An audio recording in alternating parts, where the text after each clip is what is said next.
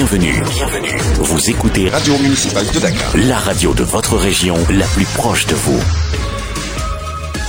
Il est 11h. Exactement 11h au camp Djaldjoub de Malik Ndiaye. Bienvenue dans ce bulletin d'information. À la présentation, Rawa Barry et la partie technique, Alune Badara Gomis. RMD Actu. RMD La radio qui vous fait découvrir Dakar. Bonjour, fidèles auditeurs de la radio citoyenne. Report du procès de Barthélémy Diaz, le candidat de Yehui Askanui pour la ville de Dakar, ne comparaîtra pas ce matin. L'audience a été renvoyée au 2 mars après les élections locales. Écoutons le maire de Mermoz Sacré-Cœur au micro de Mustafa Khan. Il avait reconnu la responsabilité de l'État du Sénégal. Il avait eu à apporter son soutien aux collègues maires que j'étais pour lui à l'époque. Et j'ai déjà eu à le dire, et je le répète avec force. Ce dossier a été réactivé dans le cadre d'un complot politique visant à liquider l'homme politique que je suis. Et euh, c'est ce qui est déplorable. Déplorable, bien sûr, euh, pour la famille du défunt qui cherche euh, à connaître la vérité, mais déplorable aussi pour les Sénégalais qui sont malheureusement aujourd'hui distraits par dossier qui en réalité n'est pas un dossier judiciaire. Mais euh, la seule chose que je déplore, c'est que par la grâce de Dieu, je vais répondre cette fois-ci au tribunal en tant que maire de Dakar. Et je pense que cela n'honore pas l'image de la, de la ville de Dakar, qui est tout de même la capitale du Sénégal. Pour moi, je le dis, je le répète, il n'y aura jamais de procès. Et je vous invite à suivre mon regard, il n'y aura jamais de procès. C'est une épée de Damoclès qu'on veut maintenir au-dessus de ma tête et ça ne marchera pas avec moi. Et j'ai eu à le dire, je n'accepte pas de discuter avec le pouvoir, je n'accepte pas de travailler avec le pouvoir. Et pour ceux qui pensent qu'ils peuvent prendre, ce dossier plus ou moins et l'utiliser comme une épée de Damoclès, pour ne pas dire pour euh, que ce soit une pression sur ma modeste personne, et c'est peine perdue. Je voudrais surtout rappeler à l'endroit des Sénégalais et des Sénégalaises que nous ne sommes pas des personnes violentes. Et aujourd'hui, nous avons pu le démontrer. Nous sommes sortis de chez nous dans la paix, nous sommes allés au tribunal dans la paix, nous sommes revenus chez nous dans la paix, avec les mêmes leaders ici présents. 1er décembre, journée mondiale du sida. 16% des personnes vivant avec le VIH-sida au Sénégal ignorent leur statut sérologique, indique la secrétaire exécutive du Conseil national de lutte contre le sida. Pour Safia Toutiam, nous avons 84% de personnes vivant avec le VIH qui sont dépistées et connaissent leur statut. 89% prennent leurs médicaments et 74% ne transmettent plus le VIH-Sida, mais chez les enfants, le nombre s'élève à 84%. Situation Covid-19, trois cas ont été déclarés positifs sur 1229 tests réalisés. Aucun cas de décès n'a été enregistré. Les détails avec le directeur de la santé, Elage Momodou Ndiaye. 1er décembre 2021, sur 1229 tests réalisés, 3 sont revenus positifs, soit un taux de positivité de 0,24%. Il s'agit de 3 cas issus tous de la transmission communautaire notifiés dans la région de Dakar, plus exactement dans le département de Dakar. Toujours dans le bilan du jour, deux patients suivis ont été contrôlés négatifs et déclarés guéris. Deux cas graves sont pris en charge dans nos services de réanimation. Aucun décès n'a été enregistré le mardi 30 novembre 2021. L'état de santé des autres patients suivis ou hospitalisés est jugé stable. À ce jour, 73 990 cas ont été déclarés positifs, dont 72 093 guéris, 1885 décédés et donc 11 patients encore sous traitement. Le ministère de la Santé et de l'Action sociale souhaite un prompt rétablissement aux patients encore retenus dans nos services et à ceux qui sont également suivis dans nos domiciles. Le ministère de la Santé et de l'Action sociale informe par ailleurs que depuis le début de la campagne de vaccination contre la COVID-19, 1 327 768 personnes ont été vaccinées sur l'étendue du territoire national. La radio municipale de Dakar. Merci Alune Badara Gomis. Remous dans le secteur du transport. Les transporteurs membres du cadre unitaire des transports du Sénégal observent une grève de 48 heures. Ils demandent aux autorités étatiques de revoir la nouvelle loi organisant leur secteur. Makan Gomis, secrétaire général. Il y a une loi allant dans le sens de la modification, à la réforme des papiers administratifs liés aux véhicules et aux transports de passagers et de marchandises c'est un grand motif. Pour ne pas ignorer qu'il y, y a un problème qui est là sur les catégories, sur les agréments, sur les permis, sur les plaques et, et, et, autres. Donc on s'est réunis pour unir nos forces, unir nos idées, pour fédérer nos esprits, fédérer nos bases, fédérer également nos prérogatives pour pouvoir quand même mieux et toujours et rester dans le cadre sénégal pour défendre les intérêts moraux et matériels de la population sénégalaise. Raison pour laquelle, préavis de grève est basé sur les revendications légales.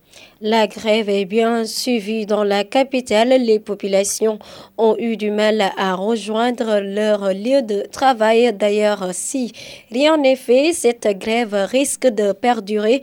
C'est du moins l'avis de Gorokumo qui demande à l'État de bien réagir.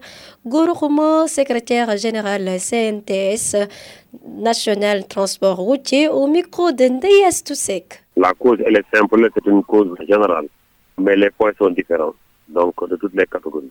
Il y a des points qui concernent une catégorie, d'autres points qui concernent l'autre catégorie. Donc c'est pourquoi on ne peut pas prioriser les points. Mais un point qui préoccupe tout le monde, c'est les tracasseries routières, de la police, de la gendarmerie et de la douane. Ça, c'est un point qui prend en compte tous les secteurs. Mais il reste maintenant différents points. Chaque, chaque secteur a ses, a ses préoccupations. Nous sommes en grève aujourd'hui à partir des erreurs pour que le gouvernement puisse réagir par rapport à nos, à nos, à nos problèmes. On continue la grève. On continue la grève. Nous avons commencé nous attendons d'avoir des acquis. Si nous avons des acquis, on va lever le moteur. Mais tant qu'on n'a pas les acquis, la grève va continuer. On ne va pas se limiter deux jours, trois jours, un mois. Éducation dans ce bulletin d'information. Les étudiants de l'Université virtuelle du Sénégal entament une grève de la faim aujourd'hui. Ils euh, interpellent les autorités sur la sélection par quota imposée pour intégrer leur master Moro Manga étudiant de la promotion. Nous allons démarrer notre grève de la faim parce que depuis le début du combat, nous avons fait plusieurs sorties, mais ça n'a abouti à rien et personne ne nous entend. Nous avons essayé d'obtenir une audience auprès du ministère, mais ils ont refusé.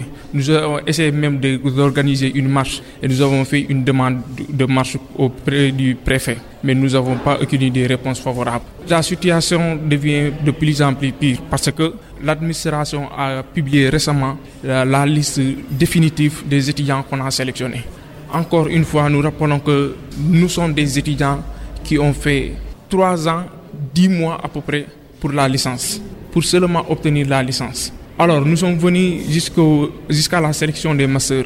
Nous avons vu que l'administration, le ministère de l'enseignement supérieur a imposé à l'administration de l'UVN une sélection par quota, dont nous déplorons depuis le début que la sélection par quota est une chose injuste pour nous, les étudiants de la P5, mais pour nos frères qui vont venir après.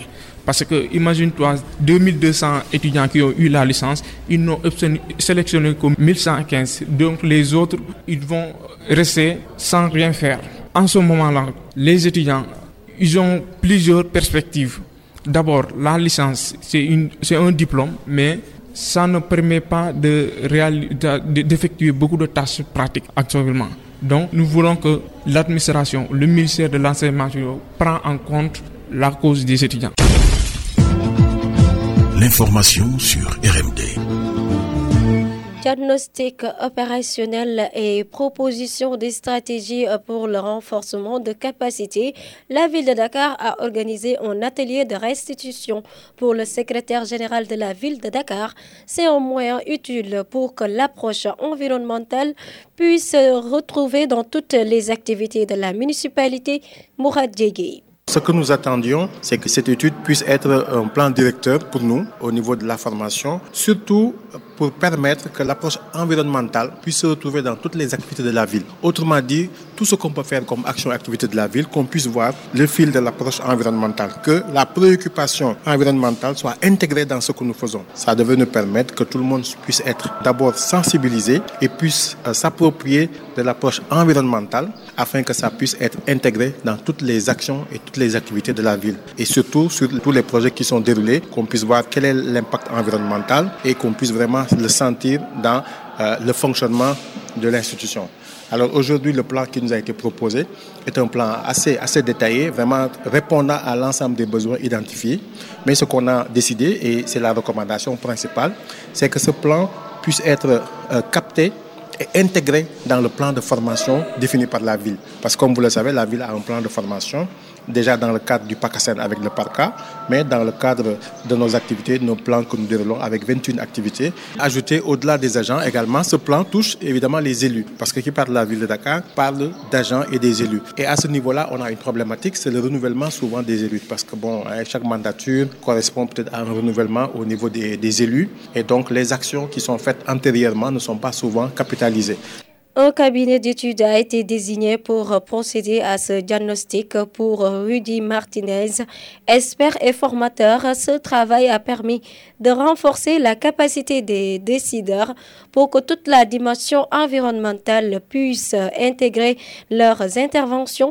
Rudy Martinez, que je vous propose d'écouter. L'importance de l'atelier de travail d'aujourd'hui a permis de mettre en place et de valider les, acquis et les données qui ont été récupérées et collectées au cours des dernières semaines et des derniers mois dans le but d'élaborer et de mettre en place une série de recommandations et de, propositions pour élaborer un de renforcement des capacités institutionnelles de manière à ce que puisse être mis euh, et opérationnalisé le plan climat-énergie euh, de la municipalité de, de Dakar. Avec la ville de Dakar, grossièrement ici, il s'agit de pouvoir renforcer les capacités pour que les personnes qui prennent des décisions, mais aussi les personnes à des niveaux plus techniques de mise en place des interventions qui soient liées directement ou indirectement aux effets du changement climatique puissent intégrer toute la dimension environnementale et de lutte contre le changement climatique dans l'ensemble des, interventions qu'il s'agisse de la gestion de projets, de la préparation et du montage et portage des projets, mais aussi dans la mise en place d'activités concrètes comme des, des évaluations environnementales et d'impacts environnementaux.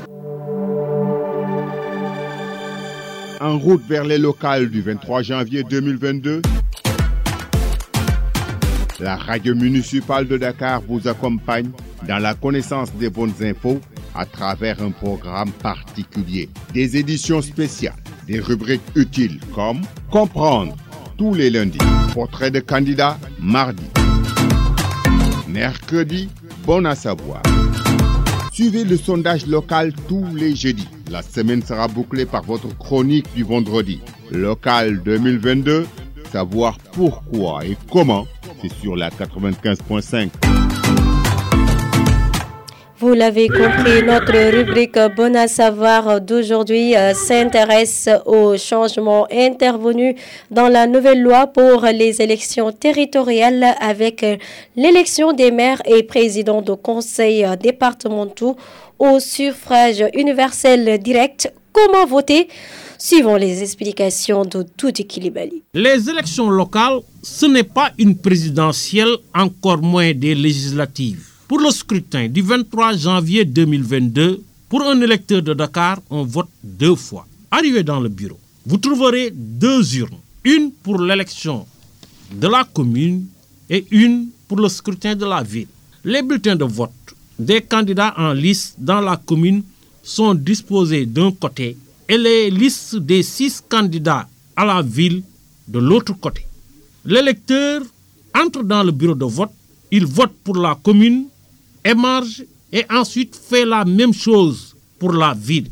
Il peut choisir cependant de voter une seule fois, c'est-à-dire s'il est séduit par un candidat dans sa commune, il vote pour lui. Et si personne parmi les six candidats à la ville n'est arrivé à le convaincre, il peut choisir de ne pas voter pour la ville. Retenez encore une chose, qu'il est possible de voter pour une telle coalition dans sa commune et choisir une autre coalition pour la ville. Au finish, voter pour les élections locales du 23 janvier, c'est très simple, surtout quand c'est expliqué par les experts de la RMD. Merci beaucoup euh, Doudou Koulibaly euh, pour ces éclairages en complicité avec Ndayas Toussek. C'est tout pour ce bulletin d'information. À la présentation, Rawabari à la partie technique, Alune Badara Gomis, réalisation et coordination d'Aoundoy Ndayas Toussek. Soyez des nôtres et restez en compagnie de nos programmes sur la 95.5, la radio citoyenne. RMD Actu. RMD la radio qui vous fait découvrir Dakar.